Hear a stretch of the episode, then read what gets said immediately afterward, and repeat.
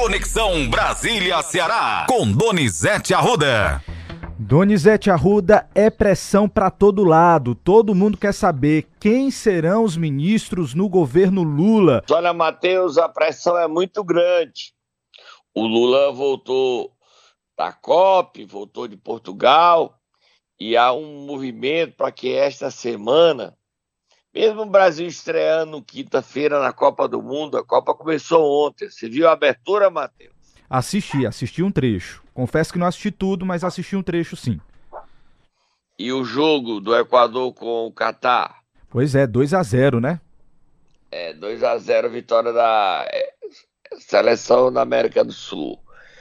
E o clima é de Copa do Mundo. Quinta-feira o Brasil joga com a Sérvia, depois tem outro jogo do Brasil. Então tá no clima de hoje, tem três jogos.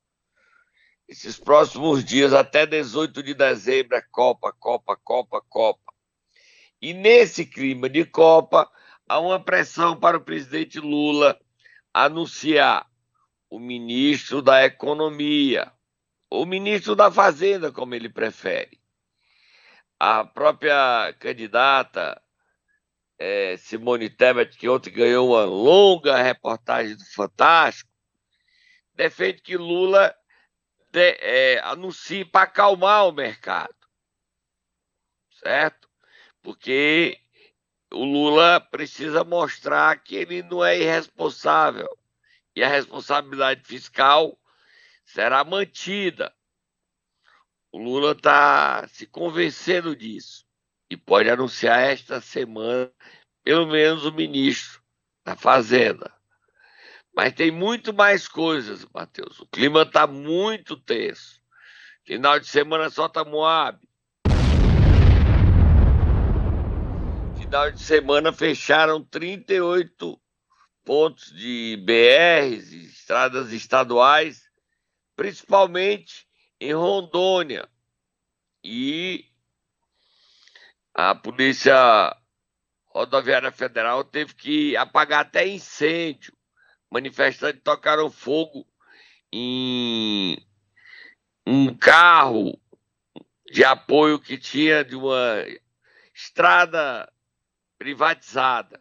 Esse clima não é bom para o Brasil, não, viu, Matheus? Complicado, é viu, Donizete? Complicado, exatamente. Mas antes de continuar falando, a gente vai ouvir o Lula, que já falou em Portugal sobre ele ter pegado uma carona num jatinho do Júnior da que, que Saúde, tá? que está querendo comprar a mil. Que Saúde é o Zé Seripieri Júnior, o Júnior da Qualicorp, que é a antiga empresa dele. Vamos ouvir o Lula. Eu fui convidado pelos sindicatos, pelo, pelos partidos, pelo governador da Amazônia para ir na COP27. E os estados não podiam arcar com a minha despesa. Segundo, eu fui convidado pelo presidente do Egito, que também me convidou, que eu fiquei muito orgulhoso, mas também não pagava a minha despesa. E eu tinha um amigo que queria ir na COP, ele tinha um avião. E eu fui com ele, um avião novo, de boa qualidade, com muita segurança, porque é importante lembrar que um presidente eleito tem que cuidar da sua segurança, sobretudo num país em que você tem bolsonaristas raivosos se espalhando pelo mundo afora. E você sabe que segurança é uma coisa séria e quem tem a responsabilidade de cuidar somos nós. Se o Estado brasileiro fosse democrático e a gente tivesse um presidente responsável, quem sabe ele tivesse oferecido um avião da FAB para me levar. Mas Tá aí, o então, discurso aí do presidente eleito convence não, viu, Matheus? Pois é, ainda colocar a culpa no outro presidente, não sei, também acho que... Ele, eu concordo que a, o governo brasileiro deveria ter disponibilizado o avião para ele, já que ele está eleito. O próprio ministro, é, o senador Alessandro Vieira, quer garantir isso. Agora, é, ele para ir, ele deveria ter, antes de ir, ter falado com a sociedade, conseguido entrevista, porque isso gerou um desgaste desnecessário para ele. Tem mais Lula, Matheus? Não, nós temos só esse áudio no momento para falar com relação às pautas do governo Lula, Donizete. Agora, o clima é o seguinte: é de tensão, além das manifestações. Solta Moab aí para mim, por favor. O presidente nacional do PL, o Ademar da Costa Neto, denunciou que 250 mil urnas nas eleições não estavam direito. Mas ele disse que não vai defender novas eleições, não. Mas ele quer comprovar que as urnas estavam. eram possíveis, prováveis de fraudes. Com esse número exagerado, nós teríamos que ter novas eleições para os governos estaduais, para o Senado, para a Câmara Federal e para a Assembleia Legislativa. Tem ele aí falando, né, Matheus? Temos sim, vamos ouvir. Nada, nada de ter nova eleição, não vamos propor nada disso, não queremos tumultuar a vida do país. Mas tem umas urnas que têm que ser revistas. E nós vamos aí propor para o Tribunal Superior Eleitoral, já na, na terça-feira, até terça-feira, essa nossa nova proposta. Pelo estudo que nós fizemos, tem várias urnas que não podem ser consideradas. São as urnas de 2020 para baixo, são as urnas antigas. Todas elas têm o mesmo número. Não tem patrimônio, não tem como controlar a urna. Você vai checar a urna antes da eleição, são todas com o mesmo número. Então nós estamos entrando com esse documento, já temos a prova e nós vamos mostrar que essas urnas não podem ser consideradas. Não podem ser consideradas. Agora vamos ver o que o TSE vai resolver, vai decidir. Nós não queremos propor nova eleição, mas tem que decidir. Essa confusão que o Valdemar está propondo aí pode aumentar ainda mais a confusão, porque o presidente Jair Bolsonaro, que não sai de casa, está discutindo uma forma de declarar apoio a esses manifestantes que estão criando essa confusão no país. É, ao rejeitar o resultado da eleição, Valdemar Costa Neto, ele coloca em risco a nossa democracia e a situação do PL. Ele está querendo o seguinte: como é que o PL diz que elegeu a maior bancada 99? Porque se há, houve fraude para beneficiar o Lula, houve fraude para beneficiar o PL. Assim, rejeitar o resultado não é bom nunca. E ainda teve um fato lamentável este final de semana, Matheus. O ministro do TCU, Augusto Nardes, disse em grupos de WhatsApp que o Brasil pode ter um golpe. Você tem a matéria aí, Matheus? Tenho só um trechinho, Donizete, que foi o que eu consegui acessar aqui enquanto você estava comentando esse assunto, que ele diz o seguinte, que não pode falar muito, mas que o presidente Bolsonaro terá condições de enfrentar o que vai acontecer no país. Essa informação é da jornalista, da jornalista Mônica Bergamo, da Folha. É, então, ele, como ministro do TCU, devia colocar água nesse incêndio, ele toca gasolina. E mostra que ele é bolsonarista, ele que é do Rio Grande do Sul. Isso atrapalha bastante o país.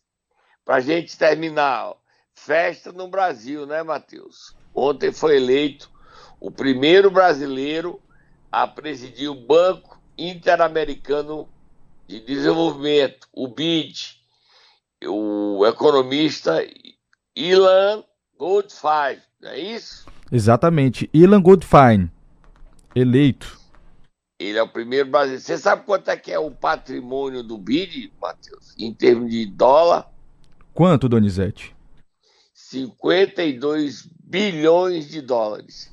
E a eleição dele, a sessão de Ilan Goldfein para a presidência do BID, permite que os estados, como o Ceará, possam conseguir mais empréstimos para promover o desenvolvimento, a qualidade de vida ao povo brasileiro.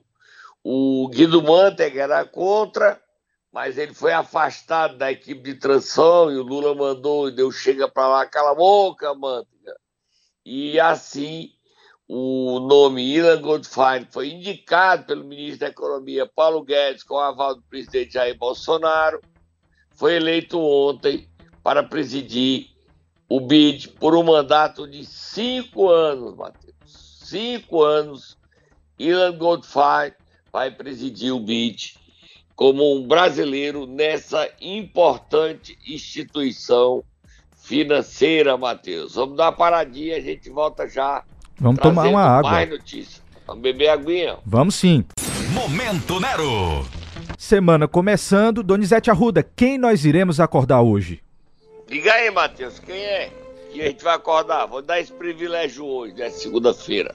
É um deputado, Donizete, deputado. Júnior Mano. Hum? Júnior Mano.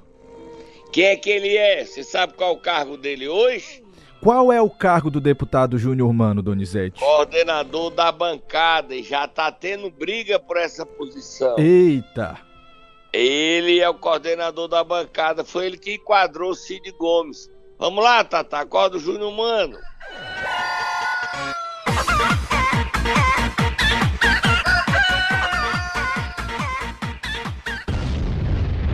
Olha, Matheus, coordenador da bancada normalmente passa um ano e é eleito novo. Esse é o princípio. Não há reeleição. Agora, não se sabe se a pedido do governador eleito Eumano de Freitas, Júnior Mano será reconduzido ou o mais provável, teremos uma eleição para a escolha de um novo coordenador. O critério básico para ser coordenador é ser um homem que converse bem com o governo, mas também mantenha diálogo com a oposição. Porque a oposição no Ceará, na bancada federal, ela tem uma boa representação. O PL elegeu cinco, União Brasil elegeu quatro, dá nove. O PP, nacionalmente, a J. Albuquerque foi eleito, dá dez. Quer dizer, e o PSD são três, são treze. Treze. Aí são treze deputados que podem se unir, o PSD não está apoiando o governador é, humano. Então, se juntar os 13, tem maioria. Tem maioria. O PT tem três representantes. O nome mais cotado não pode assumir porque terá outra função. É José Guimarães. Ele deve ser candidato à presidência nacional do PT.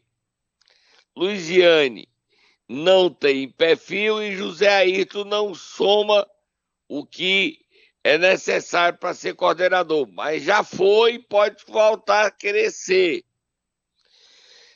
Muita gente está querendo ser coordenador. Tem gente defendendo o nome de Moses Rodrigues. Já já a gente fala que hoje tem a, é, fechou a aliança em Sobral com Cid Gomes. Então, quem será o novo coordenador da bancada? Continua Júnior Mano ou vai ser gente defendendo Moses, Guimarães, que acumularia a presidência nacional do PT com a coordenação da bancada? Esse cargo é importante para o Ceará, porque discute a questão do orçamento e do dinheiro dos deputados federais, as demandas do governador eleito, junto ao relator geral do orçamento da União. E está tendo briga por essa função, Matheus. Muita gente querendo essa função. Nós vamos acompanhar e na hora que começar a confusão a gente noticia tudo, tá bom? Com certeza, vamos ficar de olho por aqui. E vamos o próximo assunto, vira a página. Vamos virar a página e falar de Câmara Municipal. Lá em Pacajus, Donizete, aconteceu uma sessão extraordinária na última sexta-feira. E aí, o que, é que foi que deu? O que, é que aconteceu? É uma manobra. Uma manobra do prefeito. E é lamentável que o presidente da Câmara, o Didão, embarque nesse golpe. É um golpe. É um jogo sujo. Eu não tenho nada a ver com a vitória de Toda Guiomar. Mas a democracia a gente tem que defender. Ele foi eleito legitimamente. A justiça deu ganho de causa ao Tó, suspendeu a nova eleição, suspendeu a criação dessa lei para beneficiar um candidato ligado ao prefeito Bruno Figueiredo, mas atropelando, desconsiderando, desrespeitando o poder judiciário de Pacajus, o presidente Didão aprovou uma lei na marra. Ele acha que pode tudo, Didão, você vai pagar tão caro, Didão. Por isso, não é a questão só do Poder Judiciário lhe punir.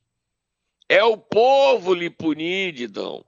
É a sua reeleição que daqui a dois anos você pode ser derrotado por ser um babão, puxa-saco do prefeito Bruno Figueiredo, que não respeita a sociedade e acha que é dono do município. E o mandato dele já já entra na reta final.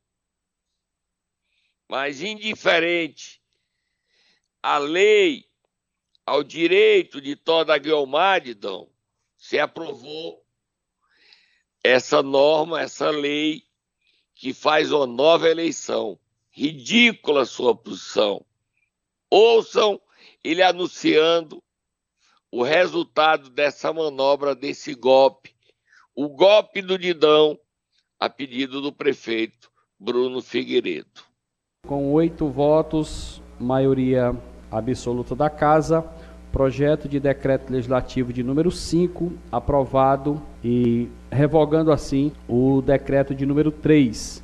Com essa aprovação, o artigo 1 fica da seguinte forma: fica anuladas desde a origem as deliberações tomadas na sessão extraordinária do 6 de agosto de 2022, até posterior alteração da lei orgânica e definição da nova data para realização da eleição da mesa diretora. Artigo 2 O presente decreto é publicado para todos os fins de direito na presente sessão da Câmara Municipal de Pacajus, para que surta seus efeitos legais a partir desta data, ficam revogadas as disposições em contrário, especialmente o decreto legislativo de número 3. Desta forma, fica valendo o decreto o projeto o decreto quando promulgado de número 5 aguardando para que a Câmara se reúna para deliberação de uma votação de uma nova data para a realização da eleição da mesa diretora para o biênio de 23 24.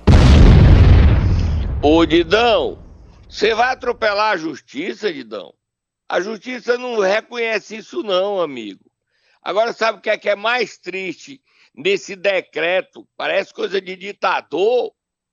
Você sabe o que é? Sabe quem está apoiando essa jogada suja, essa manobra nojenta, esse de respeito ao povo de Pacajus, Matheus? Quem é, Donizete? Um dos oito vereadores que está fazendo isso, jogando fora a sua história bonita, como homem de oposição, crítico ao prefeito Bruno, que se entregou nos braços do Bruno. Você sabe quem é, Matheus? Quem, Donizete? Um vereador que a gente muitas vezes ouviu ele aqui, Rodrigo do Auri. Rodrigo, como é que você vai voltar a olhar na minha cara e na cara do povo de Pacajus, Rodrigo? O que é que você ganhou, meu irmão, para mudar de lado e aceitar essa coisa feia que está acontecendo na Câmara de Pacajus? Diga para o povo Grave um vídeo, você que é tão assíduo nas redes sociais, explicando isso. Mas não tem direito de explicar que o Tó não presta. Porque eu, eu não estou entrando no mérito de que o Tó presta ou não presta. Eu estou entrando no mérito da democracia e da abertura do precedente que vocês estão fazendo na Câmara de Pacajus. E o Poder Judiciário não vai aceitar isso. Mas o Rodrigo do Auri está fazendo os caprichos do prefeito Bruno Figueiredo, que foi quem elegeu o Thor, mas depois brigou. Rodrigo, cuidado, irmão. Esse preço que você vai pagar é alto. Eu sei que você está querendo apoiar uma prima, a mulher de um primo seu, mas essa história de família em detrimento da democracia, o povo abre os olhos e depois adeus reeleição sua. Vira a página, Matheus. Vamos correr aqui, Donizete, porque tem dois assuntos muito importantes para a gente falar. Então, como nós já estamos conversando aqui sobre Câmara Municipal, vamos então falar da Câmara de Juazeiro. Quais são as informações que você traz? É, eu dei com exclusividade. Amanhã será eleito o novo presidente, que não é presidente, é presidenta.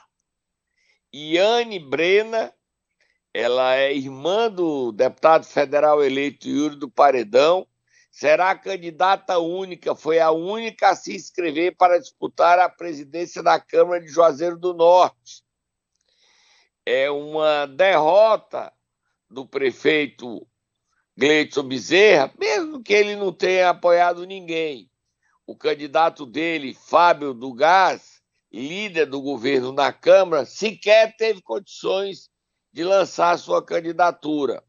Quem também queria ser candidato, mas foi obrigado a renunciar neste final de semana, sexta-feira, né? É o atual presidente Darlan Lobo. Ele renunciou porque ele não formou chapa. Dos 21 vereadores, Iane, Iane Brena conseguiu o apoio de 17. Aí ficou só quatro votos. Quatro votos. Mesmo na oposição, três. Darlan, Capitão Vieira, Fábio do Gás. Então, três contra 18 não dava. E antes será eleita amanhã a segunda mulher na história da Câmara Municipal de Juazeiro do Norte a presidir o poder legislativo do município. No mesmo embalo, solta Moab, fogo no motor, Moab, Moab, Moab, vamos para Sobral falando do mesmo assunto de Câmara.